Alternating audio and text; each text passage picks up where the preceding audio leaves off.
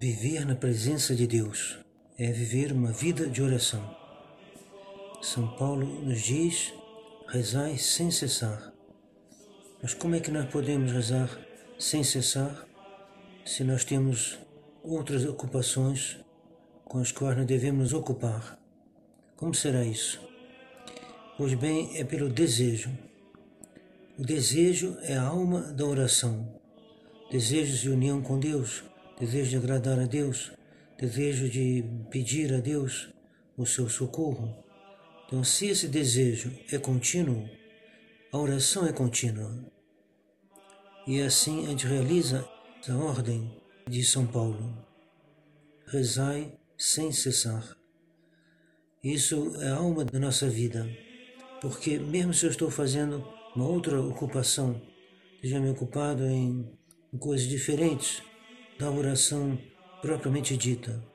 Se eu faço procurando a união com Deus, eu tenho a alma da oração.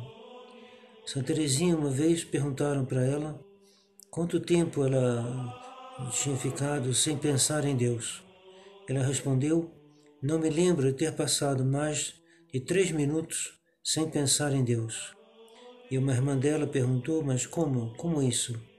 Como é possível uma coisa dessa natureza? Ela respondeu: É simples. Quando a gente ama, a gente pensa na pessoa que a gente ama.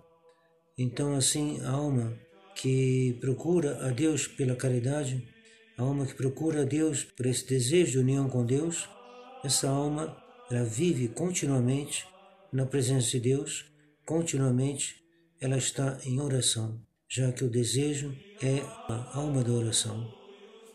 Então peçamos para Deus nos ajude a realizar esse programa. Por que, que nossa oração não é contínua? É porque nosso desejo é muito fraco. Nosso desejo não é suficiente para que a alma procure realmente a Deus.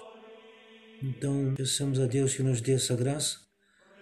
Comparemos com, os santos, procuremos ver como é que os padres do deserto fizeram, como é que os santos, todos os santos fizeram que todos os santos realizaram essa máxima de São Paulo: orai sem cessar.